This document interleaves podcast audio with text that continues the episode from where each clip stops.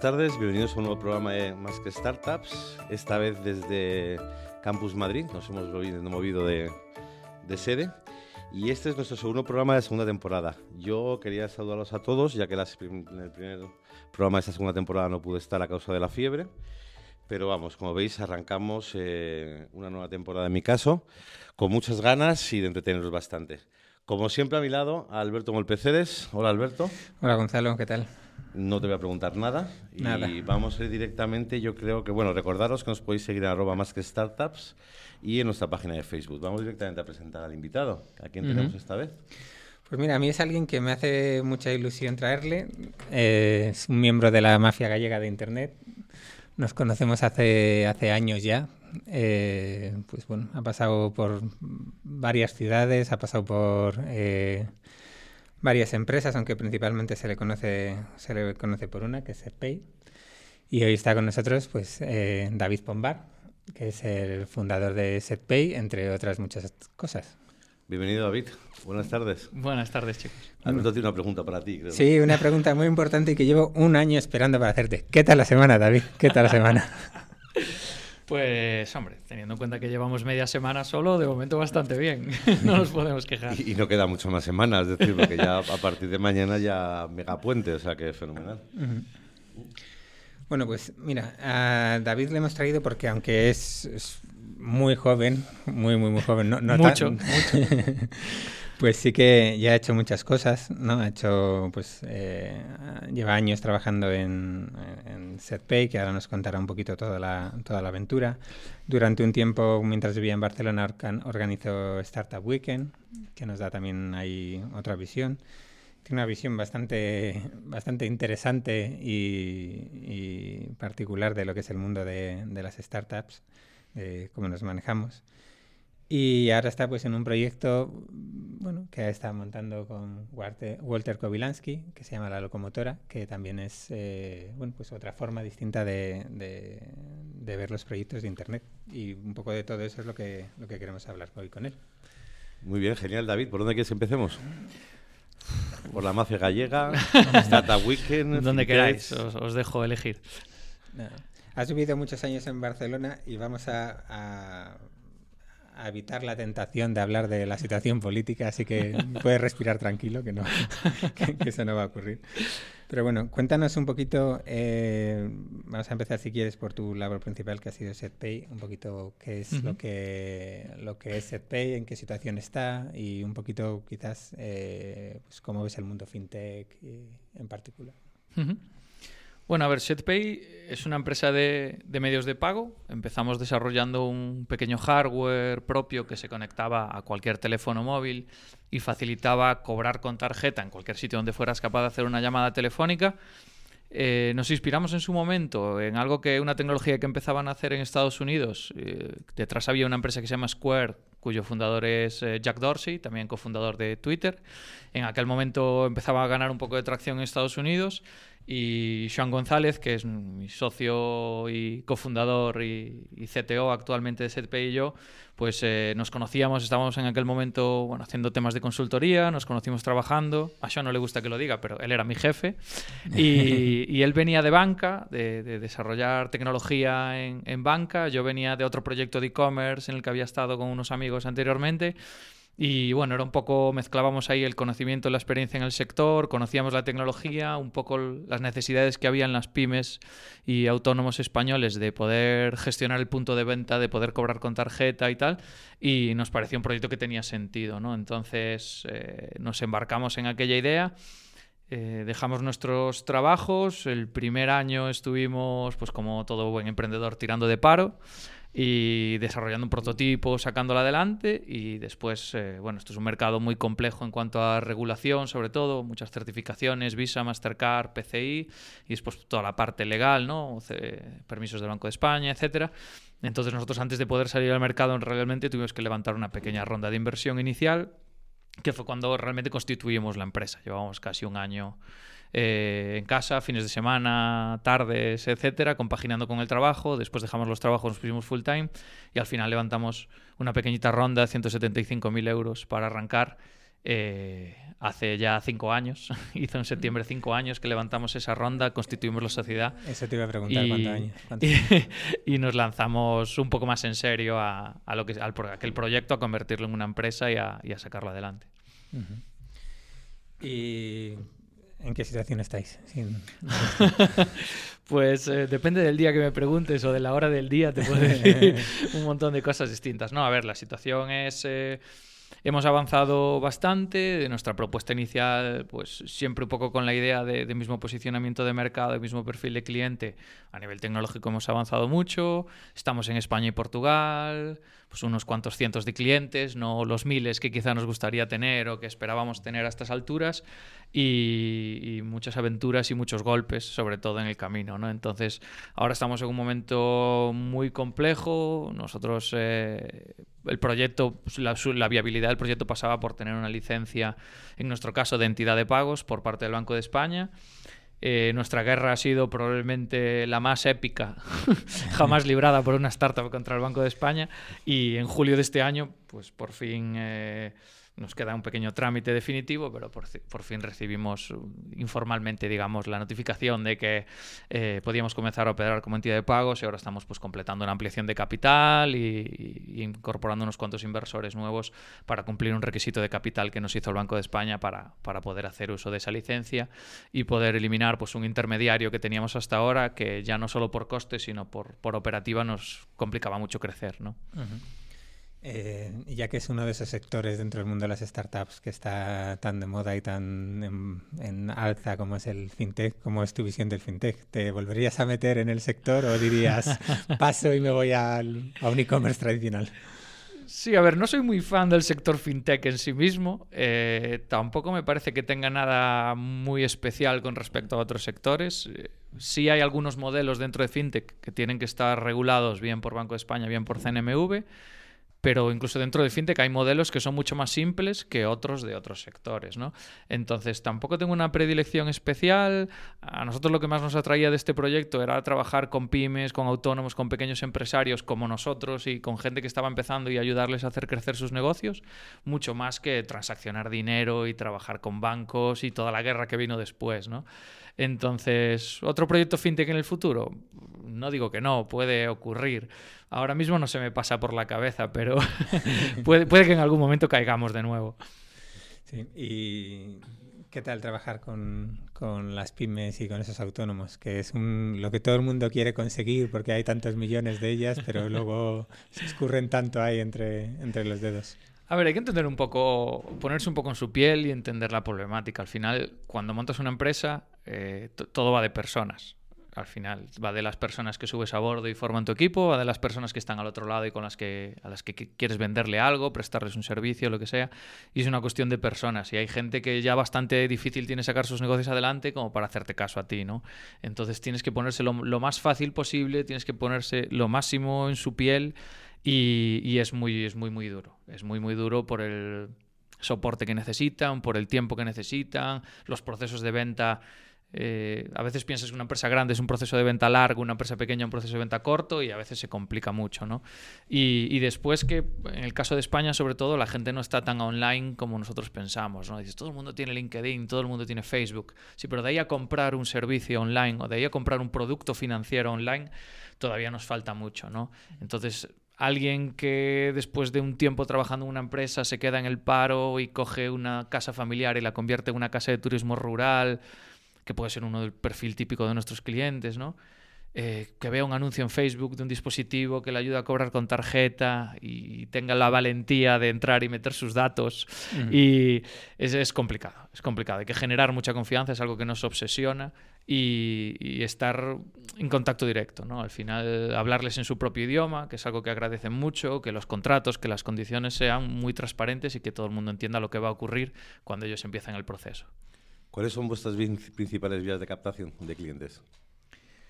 Pues eh, hemos evolucionado bastante al principio y nos parecía el caso paradigmático y trivial de pues, todo lo que son asociaciones, colegios, muy la venta tradicional y fue un estrepitoso fracaso. eh, si el pequeño empresario, el autónomo está poco digitalizado, no, no, entiende el concepto como procesos internos, automatización, etcétera, todo lo que son colegios, asociaciones y tal, están años luz de llegar ahí.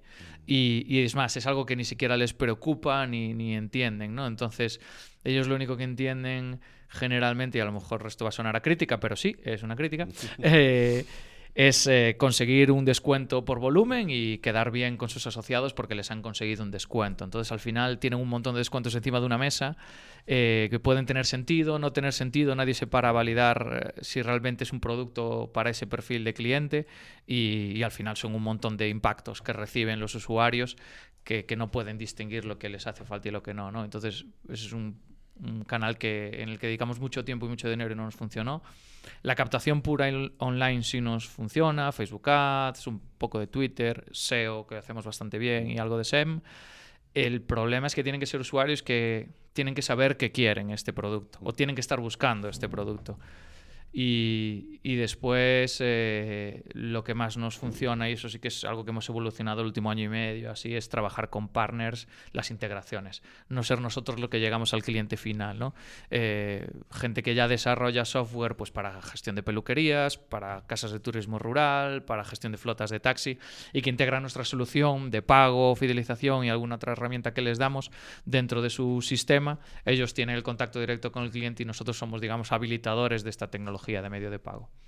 Eso te iba a comentar, ¿no? Que es algo que todos los que estamos un poquito en este mundillo de, del fintech y que además pues trabajamos con empresas de distintos tamaños, esa confianza, transmitir esa confianza que decías antes, eh, ojalá todos nos hubiésemos dado cuenta antes de que ir de la mano de alguien que ya les da confianza eh, es un paso, ¿no?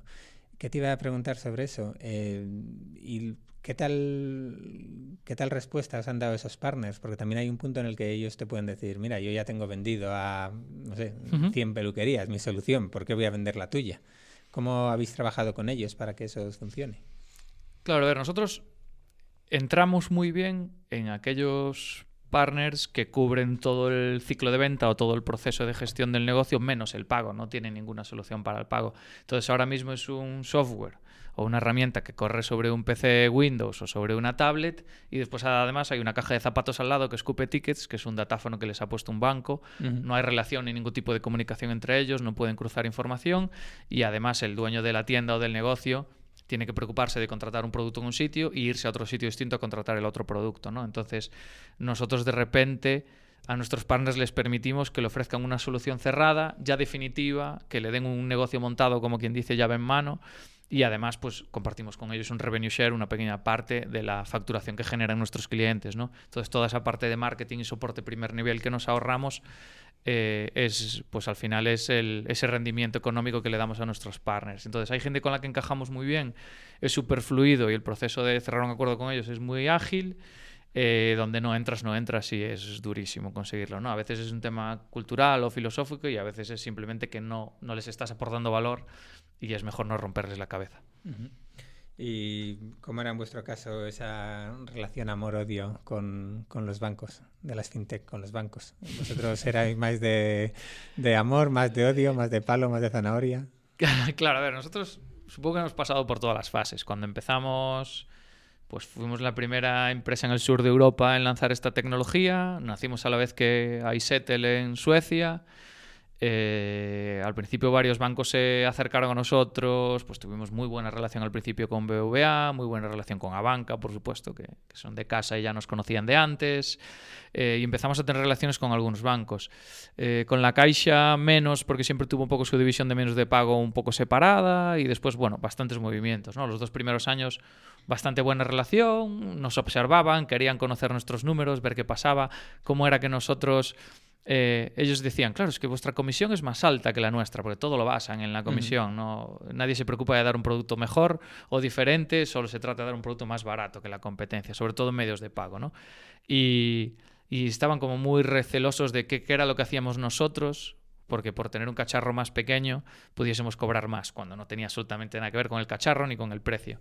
Entonces, al principio bien, después empezamos a tener cada vez más relación con ellos, algunos bancos empezaron a lanzar dispositivos similares, pero desde una propuesta de valor como la que hacían hasta ahora, de esto es una caja cerrada, tiene que ir vinculada a otra serie de productos del banco, etcétera, como hizo primero la Caixa y después algún otro más. Y después llegó el punto en el que eh, Banco Sabadell lanzó su programa de apoyo, aceleración de startups, el programa Vía Startup 10. En el primer batch, la primera convocatoria entramos, nos cogieron, invirtieron eh, ellos dicen 100, yo digo 70.000 euros, porque en realidad había, te daban 100, pero había que devolverles 70, con lo cual no estaban invirtiendo 100 en su momento. Ahora creo que las condiciones son un poco diferentes, por suerte, y estuvimos en un programa de, un programa de aceleración con ellos. Eh, no sé realmente cómo funciona a día de hoy, estamos un poco desconectados, pero la realidad es que en nuestro momento había muy buena intención dentro del banco, se había incorporado gente de fuera, un poco más del mundo startup o de la empresa, a gestionar el programa, pero el banco no estaba preparado para asimilar algo así.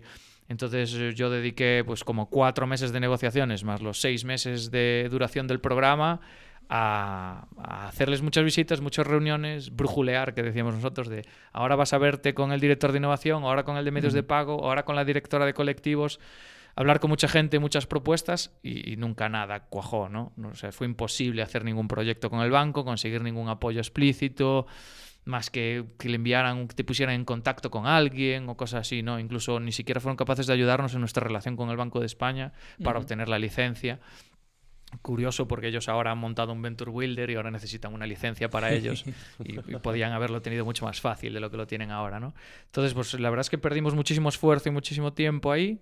Y, lo que todo el mundo veía como algo muy bueno, nuestros inversores estaban de acuerdo que tenía mucho sentido, a nosotros nos parecía dar un salto de gigante, aparte pues ellos tienen presencia en Estados Unidos, en México y tal, al final supuso casi un año de retraso en los planes que nosotros teníamos y, y, estar prácticamente congelados durante mucho tiempo. ¿no?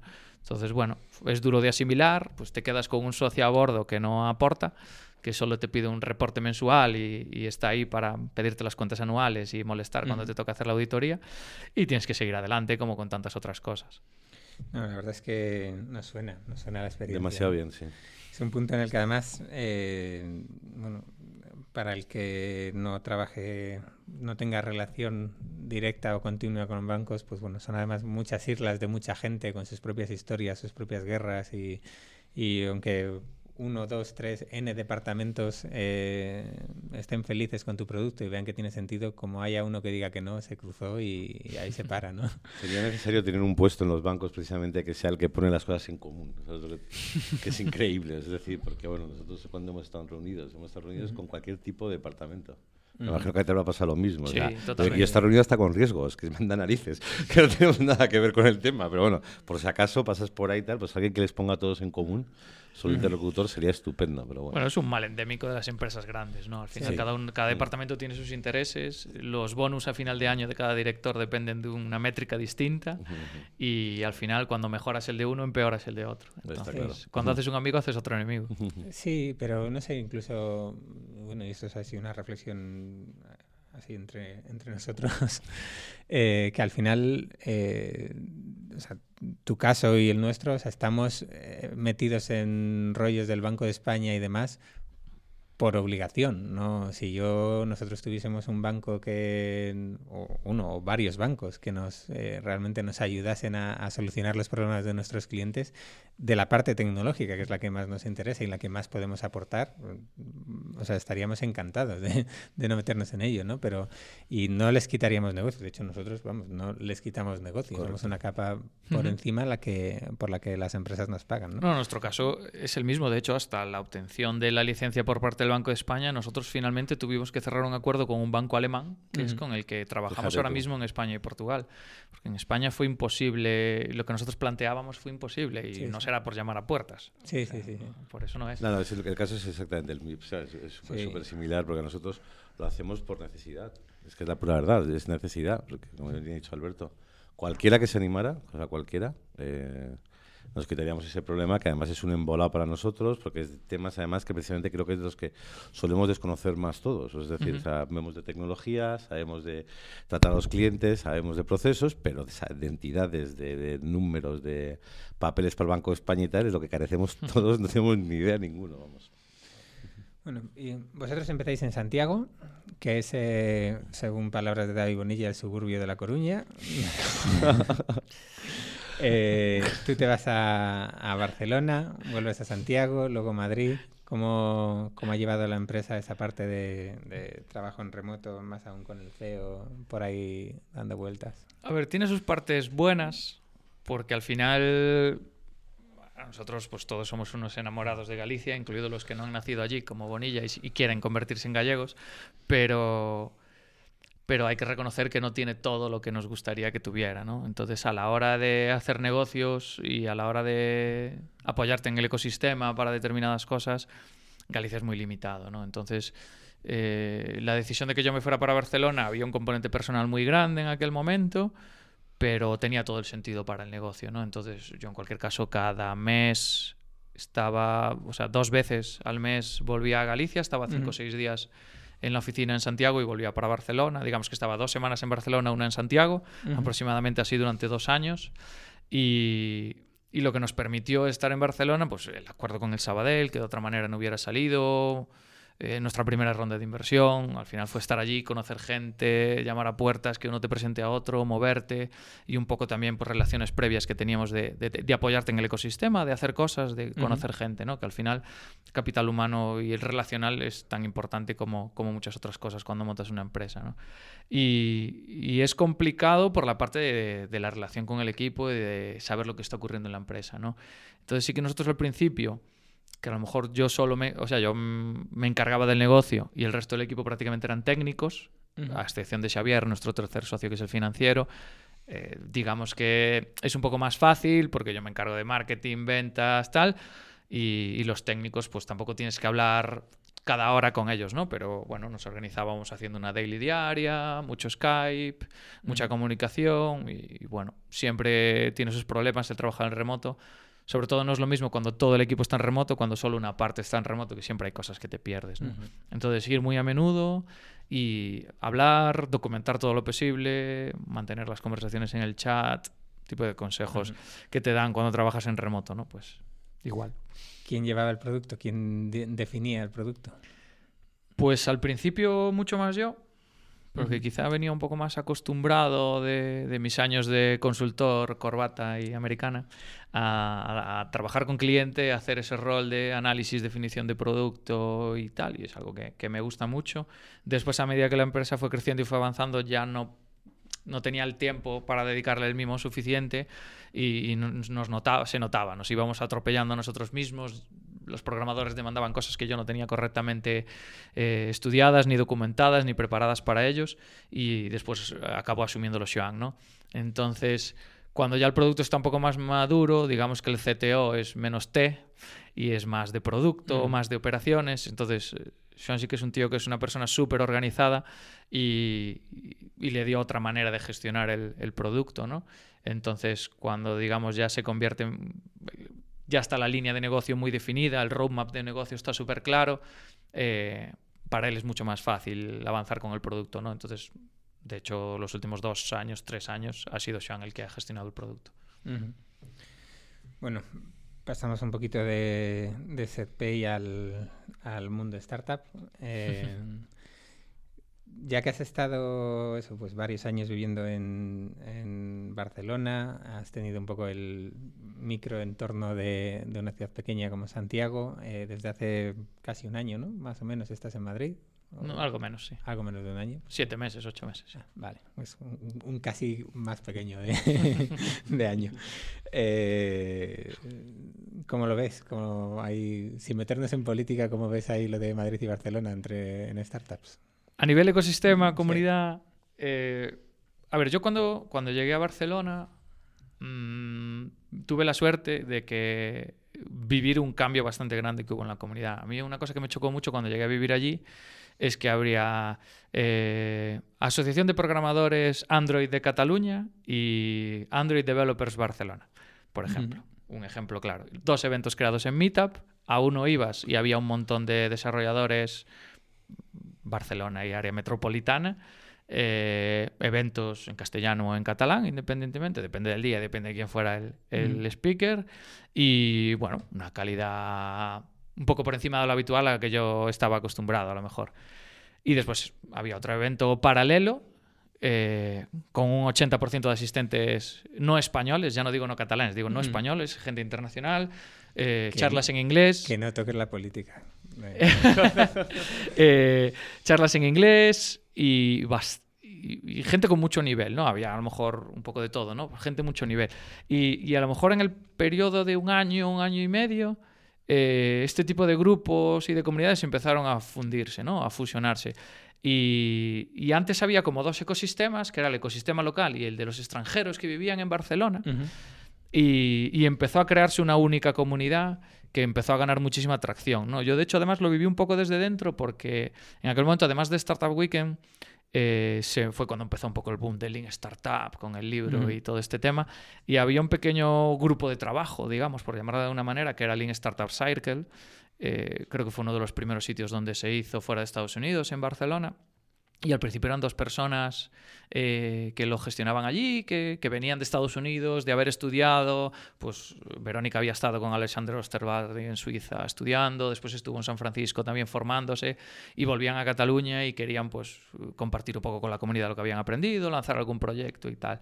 Y, ese proyecto cuando yo me incorporé, porque Jaume se marchaba a vivir a Berlín y les faltaba gente y decidí echarles una mano porque me gustaba lo que ocurría allí, los eventos eran en castellano y acudían 50, 60 personas. La mitad era gente que no tenía proyecto en realidad, que eran wannabe entrepreneur, de quiero montar algo pero todavía no sé lo que y me acerco y tal.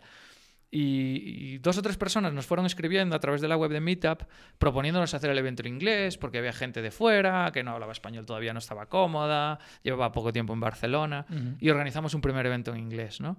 Y lo que nos ocurrió es que aparte de venir mucha más gente a aquel evento es que había un grupo de asistentes con un nivel altísimo, ¿no? Entonces hicimos una pequeña presentación un poco introductoria, montamos un fishbowl, una dinámica en que la gente hace preguntas y respuestas y recibes feedback de tu proyecto, del resto de la gente y tal. Y en la ronda de preguntas eh, empezamos a recibir, claro, gente que levanta la mano y dice, hola, me llamo fulanito, acabo de llegar de Berlín eh, acabo de vender mi segunda startup y ahora estoy aquí buscando equipo para montar mi tercer proyecto. Entonces, claro, eh, cuando escuchas eso por primera vez, a lo mejor ahora ya empieza a sonar un poco más en España, pero hablamos de hace seis años eh, o cinco años y te, quedabas mirando para el tío y decías, hostia. Y a los cinco minutos había otro que decía, ah, pues, oye, pues debimos de coincidir en Berlín. Tu inversor era fulano. Ah, porque el mío también. ¿Y tú cuánto levantaste? Pues 25. Ah, pues yo 40. ¿Y ahora estás aquí en Barcelona? Sí, sí, es que ahora lo que mola es estar en Barcelona y tal. Y veías un montón de gente que venía de fuera porque quería vivir en España, quería vivir en la playa, quería el sol, quería un montón de cosas y ya habían pegado unos cuantos tiros y estaban montando proyectos. Entonces, claro, la comunidad empezó a absorber todo ese conocimiento y los que llegábamos nuevos o la gente que lanzaba su proyecto por primera vez, de repente estabas en un evento sentándote al lado y contándole tus películas o preguntándole cosas a alguien que ya había levantado 20 o 40 millones de euros, que había vendido un par de empresas, que había hecho un montón de cosas, ¿no? Entonces, claro, eso es lo que es un ecosistema, eso es lo que enriquece al final. Y, hubo ahí una transformación en dos o tres años que aceleró muchísimo el ecosistema, ¿no? Entonces, después, ahora, pues han explotado la burbuja de ladrillo, la gente no tiene dónde meter el dinero y decide meterlo en startups porque es lo que mola, ha llegado un montón de capital, también hay un poco de moda en la prensa, la administración ha empujado a que todo el mundo emprenda y emprenda en Internet, se han sumado un montón de factores y se ha convertido en un, ecosistema pues muchísimo más grande. ¿no? La administración allí lo está haciendo bastante bien. Eh, primero se creó un grupo y además yo creo que la manera en la que lo hicieron es la idónea, ¿no? Un grupo de emprendedores referentes, estamos hablando de la gente que está detrás de Dreams, de Atrápalo, de Oferum, de las empresas grandes del sector en Barcelona, montaron lo que era el, el clúster de e-commerce inicialmente, eh, se esforzaron en ellos pagar de su bolsillo en traerse una persona para gestionar esa asociación en su momento.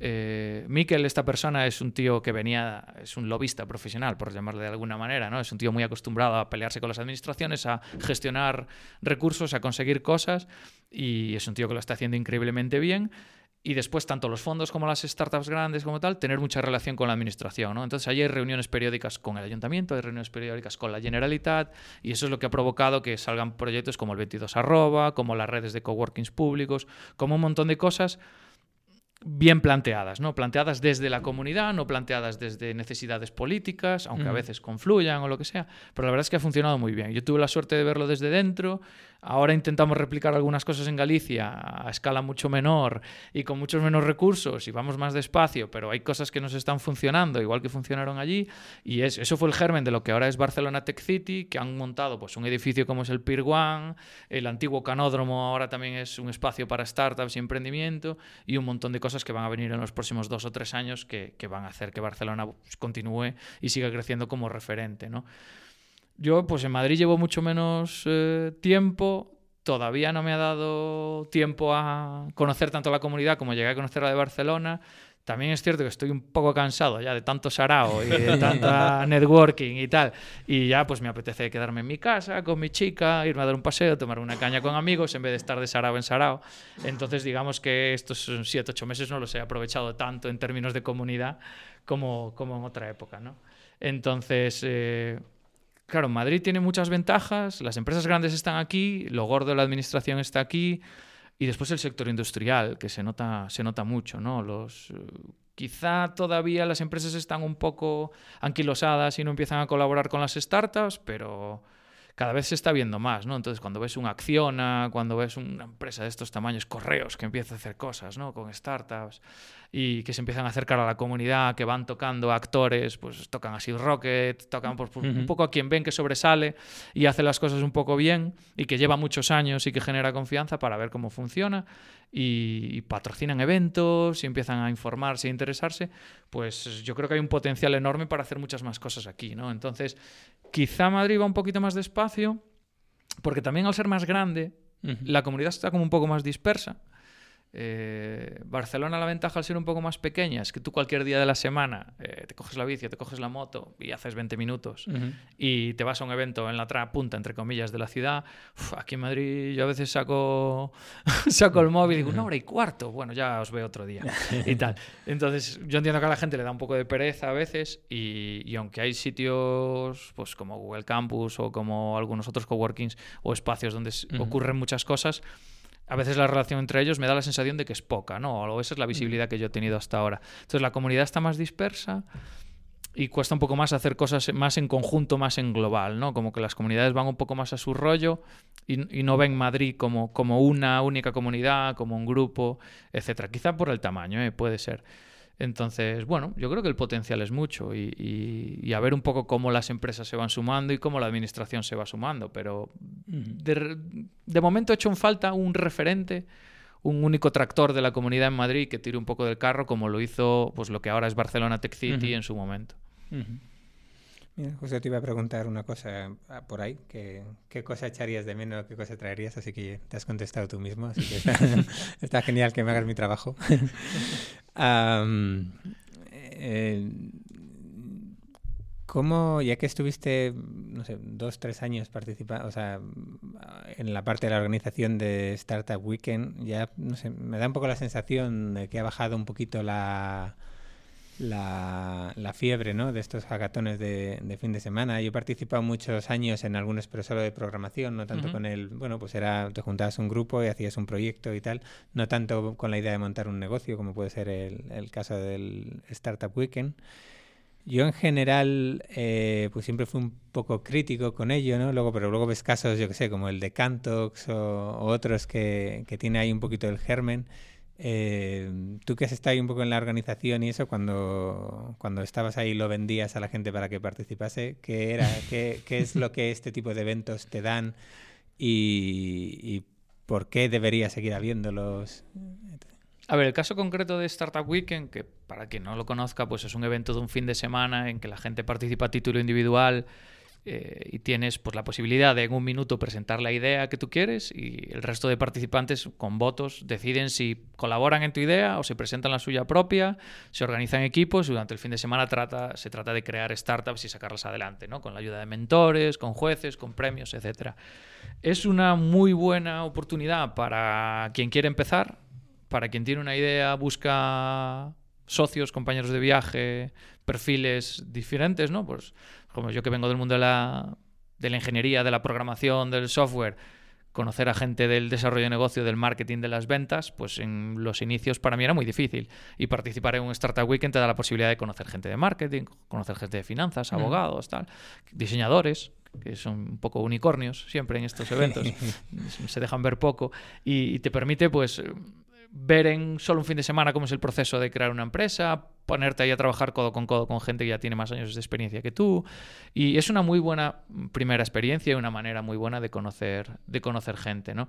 Yo eh, empecé a organizar Startup Week en Barcelona, uno, porque me gusta y tiene sentido para mí el evento, pero dos, por, por conocer gente. Yo, la verdad es que llegué a Barcelona, caí allí de cero conocí a dos o tres personas, pero no una relación como la que puedo tener contigo de un montón de años, de conocerlos online y tal, y vernos en eventos o lo que sea, sino gente que seguía en Twitter o muy de lejos o tal.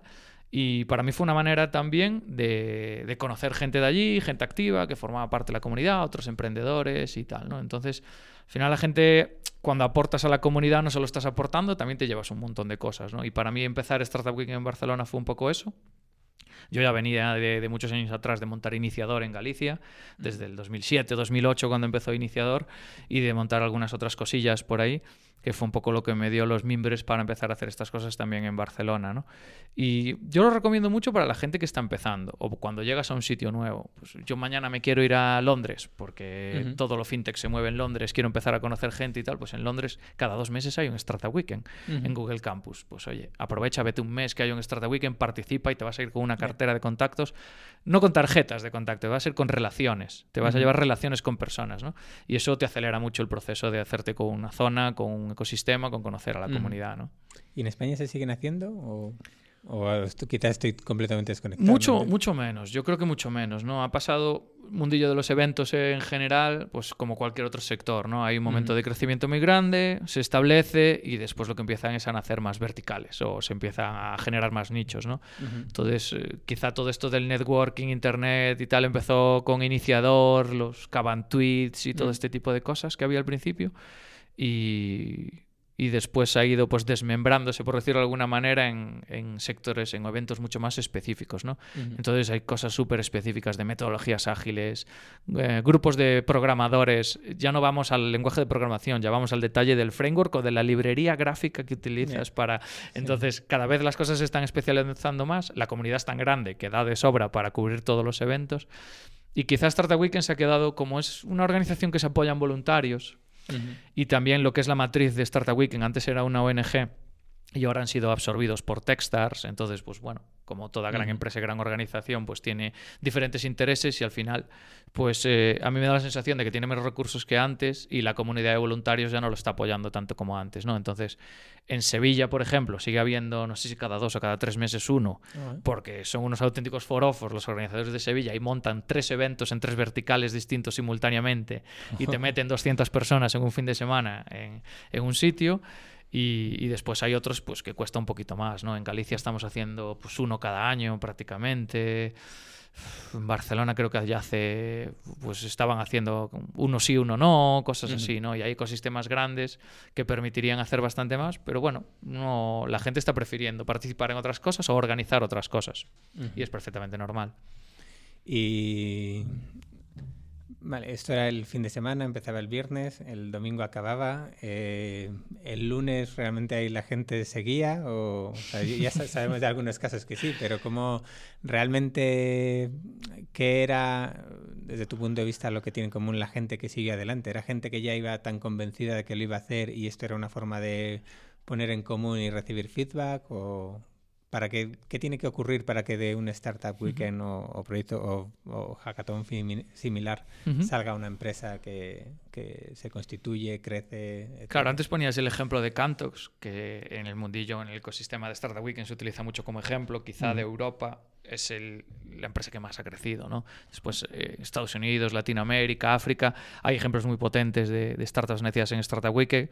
Eh, yo que con Philip y con Tony me llevo muy bien y tal, conociéndolos, yo creo que aunque hubieran caído debajo de un puente en el Manzanares y no hubieran ido a Startup Weekend, Cantox sería lo que es hoy en día exactamente igual. ¿no? Ellos iban contra viento y marea, tenían claro que lo querían hacer y creo que pocas poca gente haya recibido tantos nos en la cara de gente tan relevante en el primer año de vida del proyecto como ellos. Y han seguido adelante y es un proyectazo, ¿no? Y es una la pedazo de empresa que es ahora. Entonces, en, otros ejemplos que sí que pueden ser más cercanos a nosotros, ellos al final son una aberración estadística y no, no, los podemos tomar como ejemplo aunque queramos. Eh, es que siempre hay alguien que está mm, ultra motivado por encima de los demás. Es alguien que llega allí sabiendo que quiere salir de ahí con su startup. Y a lo mejor no tiene las mejores ideas, pero si ve algo que funciona, se suma, ¿no? Y, muchas veces ocurre que no son los mejores equipos, ni siquiera los que ganan durante el fin de semana, los que continúan adelante el día siguiente, sino los que hay una o dos personas que son capaces de arrastrar a los demás. Entonces después, ahí como en cualquier otra startup ocurren muchas cosas, ¿no? Tienes que tener la capacidad económica de dedicarte a ello, tienes que tener una, situación vital, tienes que tener un montón de cosas, ¿no? Pero siempre tiene que haber alguien que tire un poco de, que tire un poco, ¿no? Después de participar, pues haber entre organizado y participado a lo mejor en 15 Startup Weekends, eh, hay equipos muy muy buenos que, que, lo ves, que acaban, ganan el premio y tal, y al día siguiente vuelven a su vida y desconectan por completo. Y bueno, es una experiencia que se llevan, pero no venían por la experiencia, no venían por sacar eso adelante, ¿no? Y a veces gente quizá más joven o quizá con, más ganas sale adelante, ¿no? Y pues a lo mejor no es exactamente la misma idea, evoluciona un poco, como todo, o acaban siendo una empresa de servicios o lo que sea, pero sí que de ahí se llevan el aprendizaje, los contactos para seguir adelante. Y bueno, vamos a ir cerrando un poquito con este repaso de, tu vida startupil. Ahora colaboras también con la locomotora. ¿Qué es la locomotora y qué hacéis? pues eh, la locomotora es eh, el sueño tangible de Walter Kowilansky. Walter Kowilansky pues, es un em, emprendedor e inversor de, de Internet, lleva mucho tiempo afincado aquí en Madrid y pues ha apoyado proyectos eh, como Daxbor, por ejemplo, uno de los grandes éxitos españoles. Y, algún otro bastante relevante y pues empezó hace una temporada montando un coworking aquí en Madrid que se llama La Terminal. Eh, se aburrió de aterrizar aviones allí en la terminal y ahora ha decidido engrasar trenes y empujarlos. Y, lo que es la locomotora pues es un equipo de gente, un conjunto de gente que lo que quiere es eh, crear startups, crear proyectos se podría decir que es un formato más de incubadora. No todos los proyectos son internos, hay proyectos de terceros, de, otras empresas o de emprendedores a los que le falta pues, una parte en el desarrollo de negocio o una parte técnica y la locomotora se lo, se lo aporta. Y, la idea es montar negocios bootstrapeables, montar negocios que generen caja, flujo de caja desde el primer día, pequeñito, ir sumando proyectos en paralelo, ir haciendo crecer el equipo y, poder gestionar diferentes cuentas y, ir creando proyectos pequeños, entre comillas, eh, mm. proyectos eh, bootstrapeables, no queremos acudir al mundo del venture capital, no estamos buscando inversión, queremos ver todas esas startups de producto, sobre todo que tienen equipos técnicos muy buenos, pero que les está costando vender, encontrar su product market fit. Pues, por ejemplo, ya estamos haciendo algo con un SaaS de aquí de Madrid que está empezando a, generar una tracción muy interesante en Estados Unidos y, este tipo de proyectos, ¿no? Que Walter, por su experiencia como inversor, le llegan muchas solicitudes de muchos proyectos y lo que ve muchas veces es que hay equipos técnicos muy buenos, muy completos, con productos, la verdad es que muy chulos mucho más que un MVP, ya están en otra fase mucho más adelante, pero todavía no han tocado el mercado como deberían, ni no lo están haciendo de la manera que deben, o, se están quedando un poco en, lo técnico por encima del usuario. ¿no? Entonces, intentar aportarles esa parte e intentar desarrollar también alguno de nuestros proyectos. Y bueno, yo de momento soy uno más, empujando el vagón allí, echándoles una mano eh, compaginándolo un poco con, con SetPay y bien, la verdad es que está siendo muy divertido y da para aprender muchas cosas nuevas. O sea, la terminal, la locomotora, después de esto será el patinete o... La tuneladora es el siguiente. Ese es el proyecto secreto. Bueno, ya, que has comentado el tipo de proyectos que, que se financian a sí mismos y demás, eh, ¿crees que dentro de lo que son bueno, las startups aquí en España abusamos de, iba a decir pedir o, buscar al menos financiación? Que hay veces que nos pasamos pidiendo dinero en lugar de pensar en los clientes y, demás. Creo que todos hemos pecado de eso, ¿no? Al final Sí, sí, claro, eso empiezas el mundillo de las startups, empiezas leyendo muchos libros, muchos posts, eh, yendo a eventos y todo lo que ves es gente que arranca y levanta una ronda. Y gente que arranca. Entonces tú estás deseando arrancar para levantar la ronda. Sí. Entonces no estás arrancando para conseguir tus primeros 100 clientes, estás arrancando para conseguir tus primeros 100.000 euros de inversión. Y eso te cambia el foco por completo y el bofetón suele ser espectacular. Entonces, entre comillas, la facilidad que hay ahora para conseguir primeras rondas también está provocando esto, sobre todo los dos o tres últimos años, ¿no? Hay proyectos, y aparte es que es algo que me da muchísima, muchísima rabia, buenísimos en España, que no han Mm. levantado ni un solo euro de inversión, que lo están haciendo increíblemente bien y que no se les da la importancia que tienen, ¿no? Pues esta semana en Twitter que estaban los chicos de Erasmusu publicando fotos de sus nuevas oficinas. Qué pedazo de oficina. Qué pedazo de oficina, qué pedazo empresa, qué pedazo de equipo, qué mal lo pasaron al principio, cuántos años llevan ahí picando piedra sí. y todo lo que tienen se lo han ganado ellos y, y súper merecido, ¿no? Pues está la gente de Coaderno, nuestro amigo Carlos ahí en Las Palmas. Sí. Es que hay tantísima gente bootstrapeando y que lo ha levantado desde cero con muchas horas de trabajo, tal, las mismas y el mismo esfuerzo que los que nos dedicamos a levantar pasta pero con otro foco, haciendo las Ujú. cosas de otra manera, ¿no? Y tanto mérito tienen uno como el otro, ¿no? Pero yo creo que sí que España tiene una foto un poco mal proporcionada, ¿no? A lo mejor el 95% de las empresas están son ronderas, están buscando pasta y, Y se le da mucho bombo. y se le da mucho bombo, se le da mucho bombo. Ah, ves posts, no, yo no recuerdo ver posts de nadie haciendo bootstrapping. En cambio, sí que ves posts de todo el mundo escribiendo de que, eh, o sea, ¿tú qué, dónde pinchas? Pues el que ha levantado un millón, el que ha levantado 200.000, el que ha levantado 300.000. Sí, Ese hombre, tipo de cosas en a, cuanto... a- a verlos hay, pero pocos, ¿no? Si miras un poquito, buscas y decís, oye, hay Ah, pero hay que buscarlo. 50.000 artículos y charlas sobre... Claro, pero hay un par de articulillos en Novo sobre Brief. preparar pitch Sí, un de par, tal, claro. y luego, sin embargo, hay tres de, de cómo vender de otra forma, ¿no? Claro, incluso a nivel ecosistema, cuando se habla de. Ahora que hay varios blogs y varios medios que hablan mucho de startups, hacen perfiles, hablan de ellas, la razón por la que te publica muchas veces es lo que has levantado, ¿no? Sí, sí. Y eso es, es una pena. Está muy bien, hay que sumar también, pero es una pena. Creo que nos estamos perdiendo un aprendizaje y unos proyectos impresionantes.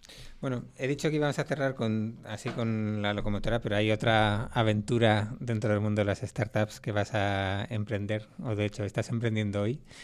Y es que para los que nos estéis escuchando, pues David va a estar con nosotros en, muchos de los programas. Vamos a, a estar un poco combinándonos los tres, eh, David, Gonzalo y yo, para pues bueno, para que tengáis también otra otra visión y otra bueno, otra gente y otras preguntas que, que lo podemos hacer. También para que de vez en cuando me pueda tomar yo un- un- una semana libre sin que, No has fallado nunca, no puedes empezar ahora. sin, que me estéis pregu- sin que me estéis preguntando por Twitter, ¿esta semana hay programa? Pues bueno, así... No has fallado eh, nunca, es para. David es para cuando yo me ponga malo. que, hoy, que, que hoy debería. No, no, es para colaborar con nosotros y además a mí me hace especial ilusión. Creo que, que nos va a traer, como habéis visto, un montón de experiencia y seguro que un montón de invitados sí. interesantísimos. No, y siempre hay que tener un gallego en el equipo, eso está clarísimo. Sello Sí, de sí, calidad, sí. está claro. Sí, pero tarde o temprano te invitan a pulpo y empanada. Bueno, pues eh, David, bienvenido al equipo y vamos, ya sabes que es un placer, un placer eh, tenerte aquí. Muchas gracias, chicos. Vamos a empezar, eh, en cualquier caso, vamos a empezar la cadena de preguntas que hicimos el año pasado, que íbamos dejando una pregunta para, para el siguiente invitado. Eh, en tu caso, no te hemos, ya tenemos cerrada la cita con la empresa, pero no te hemos dicho quién es para que no tengas, no tengas ventaja. Así que... eh, No, no hay pista, no se puede saber nada de... No, No, no, hay no. pista, pero lo bueno es que inauguras tú. Es decir, no vas a tener que contestar, que eso es importante. Bueno, yo algo que eh, al principio quizá no le damos la importancia suficiente y, y- y con el tiempo o con las canas, no lo sé. eh, le vamos dando mucho más peso es la parte personal de, toda esta aventura de meterte en una empresa, en varias, de emprender, de arruinarte, de volver a arrancar otra vez, ¿no? Entonces yo al, al próximo al que venga me gustaría preguntarle eh, por concretar un poco la pregunta, quizá qué es, qué es lo que más le ha dolido en lo personal eh, de emprender, de arrancar su proyecto. Buena pregunta. y puedes contestarnos. No, que no te toca, no, lo vamos a dejar, lo vamos a hacer mal. Ah, no, sí, sí, Sí, hacíamos, sí, ¿no? siempre Que hemos sido malos, no entiendo ¿no? por qué no vamos a Ah, es hacerlo verdad ahora. que sí, sí, tienes que contestar tú también, es verdad. A ver, es, para mí es, es, es duro y no te das cuenta hasta que las cosas pasan. Pero, pero, por ejemplo, eh, bueno, he tenido, creo que he perdido bastantes cosas en lo personal por el camino, sobre todo por, por SetPay, pero hace poquito que, que cumplió un año que se murió mi, mi abuelo. Mi abuelo es una persona, era una persona espectacular, eh, la persona que me, que me hizo preguntarme dos o tres veces el porqué de todo, ¿no? Era, cuando de pequeño iba a un colegio de curas y me enseñaban cosas de la Biblia y me decía, pero, pero, ¿por qué? ¿Pero por qué? Y ahora por eso soy ateo, ¿no? Y ese tipo de cosas, ¿no? Entonces, por eso me replanteaba muchas cosas y por eso... Y, y la verdad es que en los últimos meses, cuando él estaba pachucho, estaba en cama, yo ni siquiera estaba en Galicia y no tuve tiempo de estar con él y disfrutar al final. Y, y creo que es algo que no, no voy a poner a solucionar, ¿no? Entonces yo creo que para todo el mundo que está metido en un proyecto como este, que no, que no desperdicie ni un minuto con, con la gente que quiere y, y que está muy bien emprender y montar empresas, pero hay muchas más cosas en la vida y más importantes. Joder, qué complicado es verlo en el momento, ¿eh? Es jodido. Sí. En el momento, en el momento vas a cegado. No tienes la cabeza en otro sitio y no, no, no piensas que va a pasar lo que va a pasar. Exactamente, sí, sí. Mm, es así. Genial, David. Oye, pues bueno, primero darte las gracias por haber pasado este rato con nosotros. Dar las gracias también a Paloma por haber estado a los mandos esta vez y aquí en el Google Campus. Y luego, por, por último, nada, darte la bienvenida. A partir de la semana que viene, pues bueno, a ver, estaremos tres, estaremos dos, nos iremos combinando.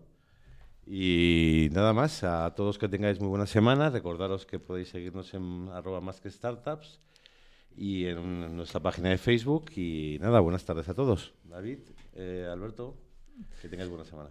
Buenas, y sí, ya que has dicho que te quedes una semana, vete preparándote porque todos, todos los programas va a caer David, ¿qué tal la semana? Para que veas lo duro que es. Ni lo dudes, o sea, es decir, o sea, Tendré que, tendré que coger el testigo. Y eso, y eso te lo dice alguien que todavía está recibiendo Feliz Navidad porque se quejó de que no le felicité las pasadas Navidades hasta demasiado Muy tarde. merecido, muy merecido. todos los días por la mañana me decía feliz Navidad, es increíble. Yo hasta, el 22 de diciembre lo voy a seguir haciendo y ahí a, a partir de ahí paro.